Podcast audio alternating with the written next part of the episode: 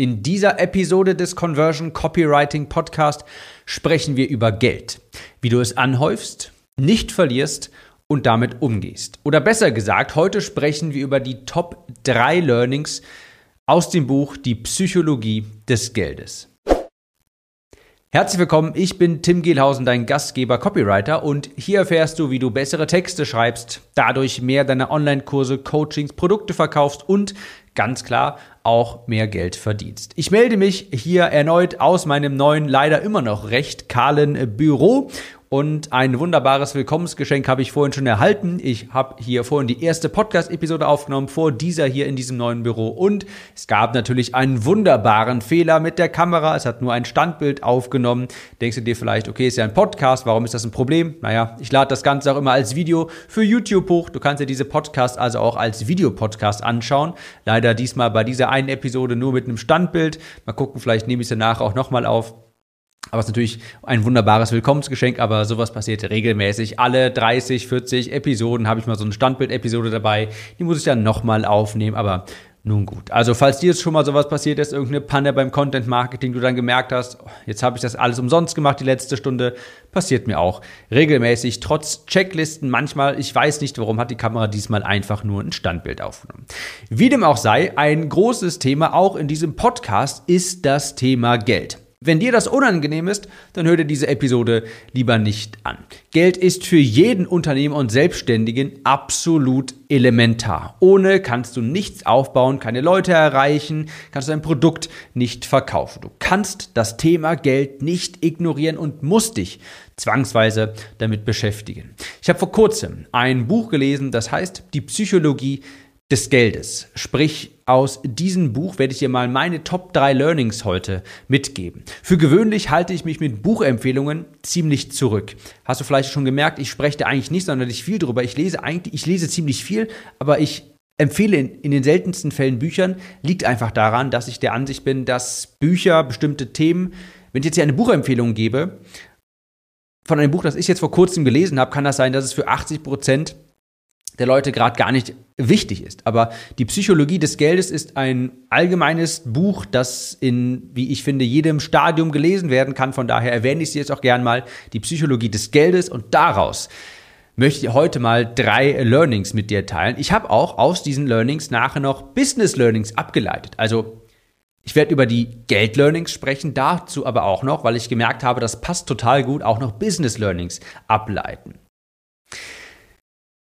Und das erste, nein, ich muss dann nochmal, ich muss einen Schritt zurückgehen quasi. Bevor ich auf das erste Learning zu sprechen komme, muss ich auf einen Unterschied zu sprechen kommen, den der Autor in dem Buch gemacht hat. Und zwar den Unterschied zwischen reich sein und wohlhabend sein. Und sagt, und zwar sagt er, Wohlstand ist das, was du nicht siehst.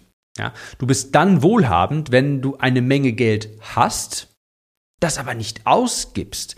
Wenn du dir viel kaufen könntest, es aber nicht tust. Das ist Wohlstand laut dem Autor. Reichtum heißt allerdings, dass du viel teures Zeugs hast und dein Geld nach und nach verbrennst, immer wieder ausgibst, weil dein Lebensstandard komischerweise jeden Monat stark anwächst. Und wir alle sollten mehr das Ziel haben, wohl, Ziel haben, wohlhabend zu sein und nicht dem Reichtum nachzujagen. Also viel Geld zu haben, um dann wieder sich teure Dinge zu kaufen, die man nach außen präsentiert. Das kann nicht der Sinn des Ganzen sein.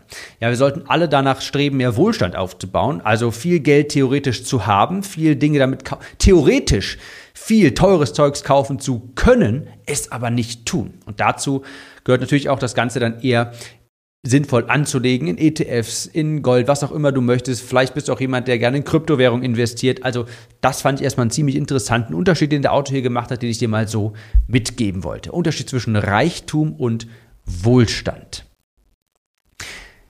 In dem Buch selbst gibt es, soweit ich mich erinnere, 20 Learnings und ich habe mal jetzt hier, wie gesagt, die Top 3 für dich rausgepickt, die ich sehr interessant fand. Und zwar erstens, Geld ist emotional und du bist auch emotional.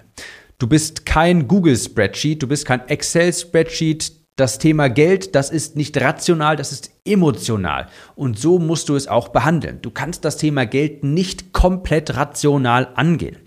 Ich gebe dir mal ein kleines Beispiel, eine kleine Geschichte. Als ich damals angefangen habe, meine allerersten Schritte zu machen in der Selbstständigkeit, da habe ich Blogs geschrieben, Artikel geschrieben für andere Unternehmen, weil das eben etwas war, was mir auf Anhieb eingefallen ist, was ich von zu Hause aus machen kann und jederzeit theoretisch. Ja, solange ich die Artikel abliefere, zum Beispiel einen pro Woche, ist es ja egal wann und wo und wie, also habe ich damit angefangen. Und ich weiß noch, ich hatte einen Kunden, das war damals im Bereich äh, Ernährung und Nahrungsergänzungsmittel. Ja, ich habe damals angefangen, als ich angefangen habe abzunehmen und da war das Thema Ernährung, Sport total meine Welt. Ich fand das total faszinierend, habe die ganze Zeit Bücher zu diesem Thema gelesen und habe dann eben für andere Fitnessblogs Artikel geschrieben. Meistens Hersteller von Nahrungsergänzungsmitteln, Proteinpulver und dergleichen. Ich hatte einen Kunden, der hat mich nicht monetär bezahlt, also Geld überwiesen, Rechnung beglichen, sondern bei dem konnte ich mir dann in Höhe von, ich glaube, es waren damals 300 Euro, konnte ich mir bei diesem Hersteller Nahrungsergänzungsmittel bestellen, zu einem deutlich günstigeren Preis. Sprich, ich wurde in Nahrungsergänzungsmitteln bezahlt. Und für mich war das damals absolut klasse. Wenn du es mal rational betrachtest, macht das überhaupt keinen Sinn. Ja, ich habe quasi schon einen festen Wert bekommen. Oder sagen wir mal so, hätte ich diesen Wert, den ich ausgeben konnte in Nahrungsergänzungsmitteln, hätte ich den einfach als Geld bekommen, ja, als einfache Bezahlung. Ich meine, das hätte ich ja auch für Nahrungsergänzungsmittel ausgeben können und für alles andere Mögliche ja auch. Aber ich habe mich so tierisch drüber gefreut und das, hier kommen wir zu dem Thema, warum ist Geld emotional? Ich habe das tierisch gern gemacht. Ich fand das super, dass ich jeden Monat, am Ende des Monats konnte ich dann da angeben, ich hätte gern das hier alles bestellt, dieses bestellt, das hier möchte ich alles gerne haben. Und ich habe dann am Ende des Monats habe ich eine gigantische Lieferung voller Nahrungsergänzungsmittel bekommen und ich habe das damals selbst tot, ich fand das super, weil ich bin selber sehr aktiv ins Fitnessstudio gegangen, lebte voll in dieser Welt, fand das total klasse, dass mein ganzer Schrank voller Nahrungsergänzungsmittel stand, weil ich damit bezahlt wurde. Rational betrachtet ergibt das überhaupt keinen Sinn. Rational betrachtet hätte ich natürlich viel lieber, hätte ich natürlich, oder rational betrachtet wäre es natürlich viel besser, einfach das Geld zu bekommen, eine Rechnung beglichen zu bekommen über den Betrag. Ich fand das super. Ich habe mich jedes Mal wie ein kleines Kind darauf gefreut, obwohl ich ja eigentlich viel weniger Möglichkeiten hatte. Ich habe das Geld nicht bekommen, sondern Nahrungsergänzungsmittel. Aber was dahinter steckt, ist, warum ich das so klasse fand, ich habe mir dadurch, in Anführungsstrichen, habe ich mir das so quasi gedacht, hey, dann muss ich das jetzt selbst nicht mehr kaufen, ich muss dafür kein Geld mehr ausgeben, ich bekomme meine Nahrungsergänzungsmittel gratis. Objektiv gesehen schwachsinnig, emotional gesehen total klasse, hat mich total gefreut. Oder ein anderes Beispiel, wenn das Thema Abonnements, wenn du beispielsweise es fühlt sich sehr gut an, wenn du monatliche Kosten auf einmal nicht mehr hast, wenn die auf einmal entfallen. Oder falls du monatlich sichere Einnahmen generierst. Ich gebe dir ein Beispiel. Ich habe ein Buch bei Amazon KDP und das, da mache ich absolut gar nichts mehr. Ich mache da habe schon lange, mache schon lange nichts mehr. Und das erwirtschaftet mir nach wie vor jeden Monat, ohne dass ich irgendetwas dafür tun muss, noch einen netten vierstelligen Betrag, der ein paar laufende Kosten deckt. Ich freue mich wahnsinnig immer, wenn ich diese Überweisung von Amazon bekomme, obwohl das eigentlich im Großen und Ganzen jetzt nicht die Welt ist. Aber weil ich dafür nicht arbeite, weil es passiv ist, weil ich jetzt nichts mehr machen muss, freut mich das total. Das ist eine emotionale Komponente und ich denke mir jedes Mal, wenn ich jetzt zur Massage gehe beispielsweise, ja, das bezahlt mein Buch quasi. Ja, ich mache dafür jetzt nichts mehr und ich kann dafür jetzt zur Massage gehen. Wenn ich jetzt auch nur einen Kurs mehr verkaufen würde beispielsweise von meiner Conversion Copywriting Academy, dann hätte ich das, diesen Betrag vielleicht schon zwei, dreimal irgendwie reingeholt. Aber über einen zusätzlichen Kursverkauf freue ich mich bei weitem nicht so wie über die regelmäßigen Einnahmen, die ich über dieses Buch komplett passiv generiere, wo ich gar nichts mehr für mache. Das, das ist wunderbar. Das, das ist ein emotionales Thema, weil das eben so befreiend ist. Das ist Geld, für das ich jetzt aktiv nicht mehr arbeite. Auch ein anderes Beispiel, mein Fitnessstudio-Beitrag, der wäre für knapp vier Jahre bezahlt, wenn ich auch nur einen weiteren Kurs von mir verkaufe. Über einen zusätzlichen Kursverkauf freue ich mich aber bei weitem nicht so, als wie wenn du mir jetzt sagen würdest, hey Tim, pass auf, die nächsten vier Jahre kannst du bei uns gratis im Fitnessstudio trainieren. Ich wäre außer mir vor Freude. Ich fände das super, obwohl es ja im Großen und Ganzen jetzt mir nicht wirklich wehtut, diesen Fitnessstudio-Beitrag zu bezahlen. Aber weil der dann auf einmal gratis wäre und ich da gratis hingehen könnte und diese monatlichen Kosten entfallen, hat das auf einmal einen ganz anderen Stellenwert. Deshalb ganz klar, das Thema Geld ist emotional und du bist auch emotional. Das kannst du nicht komplett rational betrachten. Ja? Auch wenn du jetzt sagen würdest, hey, könnte ich vielleicht innerhalb der vier Jahre irgendetwas tun, um einen Kurs mehr zu verkaufen, damit ich diesen Studiobeitrag eben auch so decken könnte? Ja, die Antwort ist ziemlich sicherlich ja. Könntest, du könntest mit Sicherheit irgendetwas tun. Aber trotzdem ist es eben nicht so befriedigend, wie jetzt daran zu denken, hey, der Studiobeitrag, der ist jetzt gratis, du kannst bei uns gratis trainieren. Also, versuche so zu investieren, und das war ein wichtiges Learning für mich aus dem Buch, und das, das eben ganz wichtig beim Investieren, dass du dich auch wohl damit fühlst. Du kannst dein Geld, musst, solltest dein Geld nicht 100% rational, kühl, optimiert anlegen. Das funktioniert nicht, denn Geld ist nicht rational. Also das Thema Geld wird nicht rational behandelt und du als Mensch bist auch nicht rational. Du bist emotional. Jedenfalls in ganz großen Teilen. Auch wenn du es vielleicht nicht glaubst. Eine Entscheidung kann die richtige sein, obwohl sie vielleicht nicht rational, nicht objektiv die richtige ist. Ja, ich habe das Beispiel, das da genannt wurde im Buch, war, dass der Autor selbst hat, hat sein Haus hat auf einen Schlag aus eigener Tasche bezahlt. Nicht irgendwie hat er jetzt nicht Geld bei der Bank geliehen objektiv gesehen keine gute Entscheidung. Aber er hat gesagt, das fühlt sich super an, zu sagen, ich wohne jetzt hier in diesem Haus, das gehört mir komplett und ich zahle jetzt nicht noch die nächsten 20, 30 Jahre jedes Jahr, äh, jeden Monat etwas an die Bank ab. Er hat gesagt, ich weiß, das ist keine richtig rational gute Entscheidung, aber es fühlt sich richtig an, es fühlt sich gut an. Ich freue mich, wenn ich jedes Mal in mein Haus komme, das jetzt komplett abbezahlt ist, das jetzt einfach sofort mir gehört. Also ganz wichtig, Geld ist emotional und du bist emotional und eine ganz große Komponente bei dem Thema Geld anhäufen, investieren, ist eben auch deine emotionale, geistige Gesundheit. Wenn du ständig jetzt in irgendwelche Einzelaktien investierst, ich gehe jetzt mal auf das Thema Aktien, und du vielleicht glaubst, weil du, dich viel, weil du viel recherchiert hast, dass die richtige, das ist der richtige Weg, aber du ständig irgendwie mental drin hängst und ständig die Kursschwankungen siehst, das macht etwas mit dir. Und selbst wenn es dann rational die richtige Entscheidung wäre, ist es im Großen und Ganzen nicht die richtige Entscheidung, weil du dich dann mental total fertig machst. Also beim Investieren, beim Geldverdienen geht es ganz viel auch um emotionale Gefühlslagen, damit du dich gut dabei fühlst. Ganz wichtiges Learning gewesen für mich.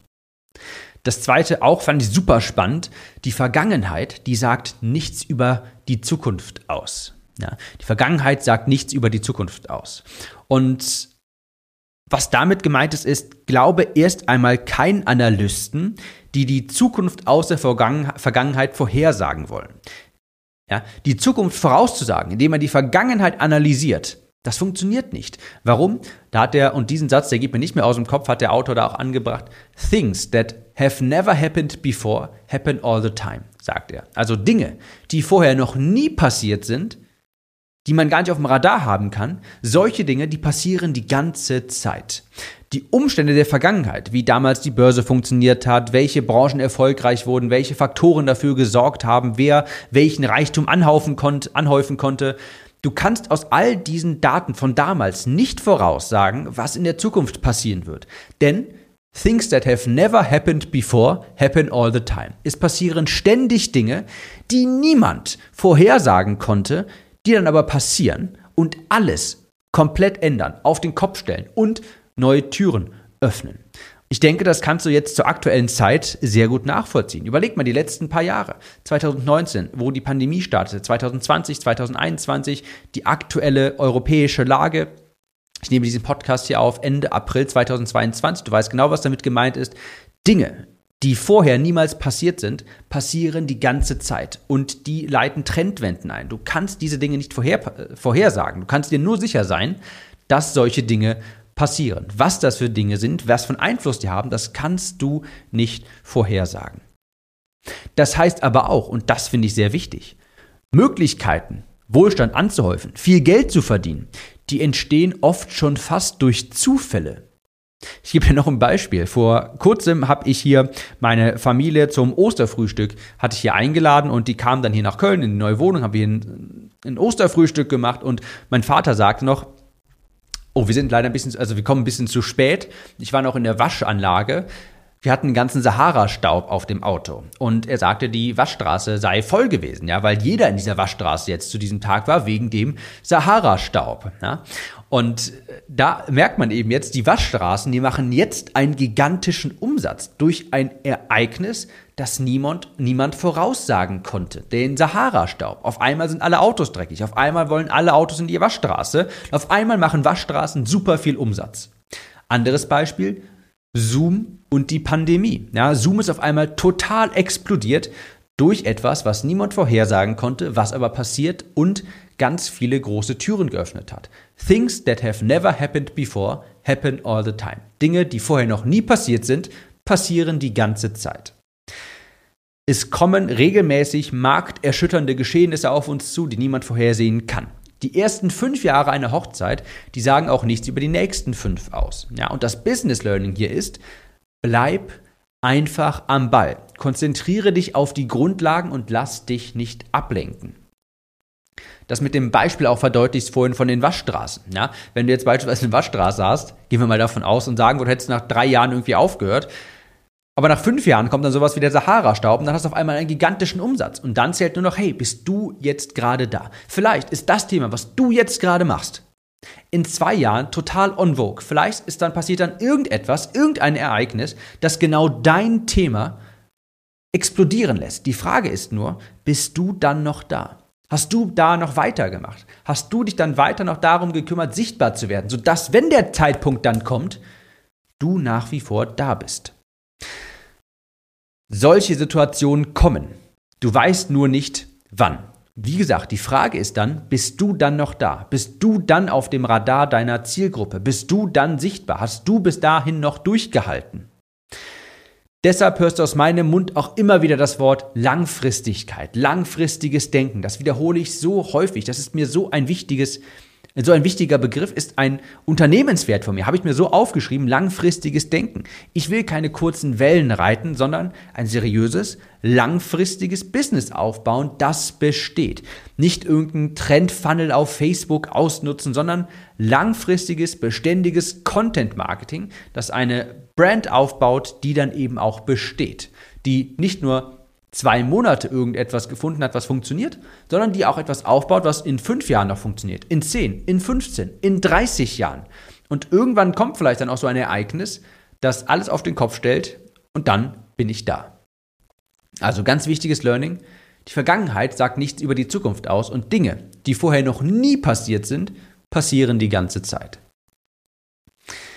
Drittes Learning lautet, spiele niemals russisch Roulette.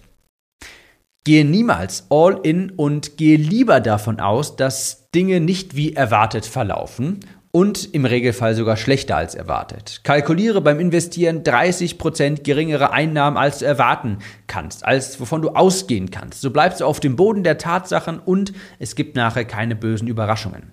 Der Autor sagte auch, avoid single points of failure. Also vermeide es, dass du einen Mechanismus, einen einzigen Mechanismus im Getriebe hast, der theoretisch das gesamte Getriebe lahmlegen kann. Ja? Vermeide es, einzelne Bereiche aufzubauen, von denen alles abhängig ist.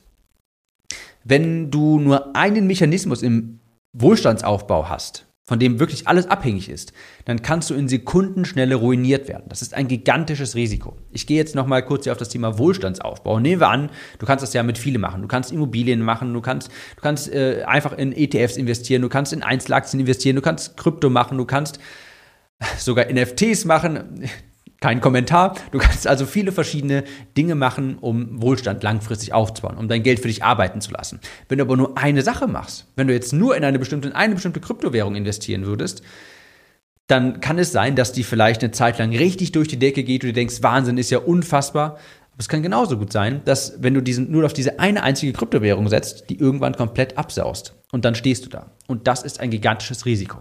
Ist eigentlich nichts Neues, aber ich fand es immer wichtig, sich das vor Augen zu führen, auch zu diversifizieren. Nicht nur dein Investment, sondern komme ich auch noch gleich drauf im Business, beispielsweise dein Traffic. Ja, also Business Learning daraus, niemals nur einen Weg aufbauen, von dem alles abhängig ist.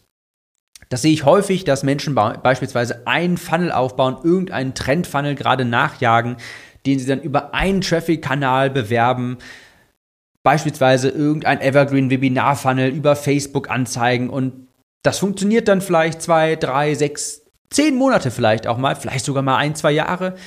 Aber wenn man daraus nichts, nicht mehr baut, nicht den Traffic diversifiziert und wirklich nur auf dieses eine Pferd setzt für Ewigkeiten, ist das verdammt, ist das Risiko verdammt groß. Das ist nur eine Frage der Zeit, bis es einbricht. Also diversifiziere auch im Business, vor allem sowas wie Traffic, sodass du nicht abhängig bist bist. Ja, wenn du nur einen Podcast hast, ist das nicht sicher. Wenn du nur Facebook-Anzeigen betreibst, ist das nicht sicher. Wenn du nur SEO betreibst, ist das nicht sicher. Idealerweise machst du über die Zeit mehrere Dinge und sammelst dann deinen Traffic in einer sehr sicheren Quelle, beispielsweise du hast es geahnt, deiner E-Mail-Liste.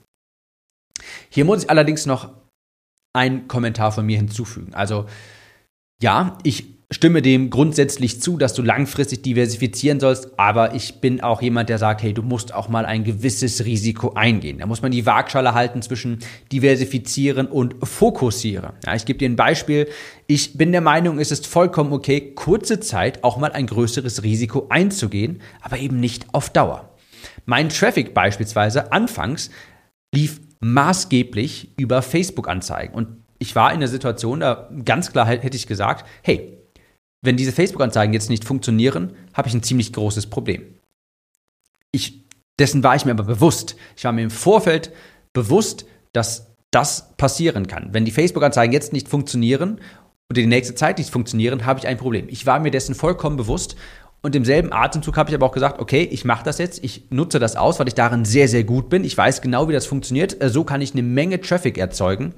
Langfristig nutze ich diesen Traffic aber und meine Einnahmen, um diesen Traffic zu diversifizieren, um mich unabhängiger zu machen und um langfristig schnellstmöglich eine E-Mail-Liste aufzubauen, wo ich ja wirklich sehr unabhängig bin. Ja, deshalb habe ich nebenbei schon sehr schnell Podcast gestartet. Deshalb habe ich nebenbei auch vor kurzem einen Blog gestartet. Ich bin nicht daran interessiert, schnell viel Reichtum anzuhäufen, sondern langfristig wohlhabend zu werden. Ganz, ganz wichtiger Unterschied. Ich bin bereit, längere Zeit zu investieren, um sicherer Wohlstand zu erreichen.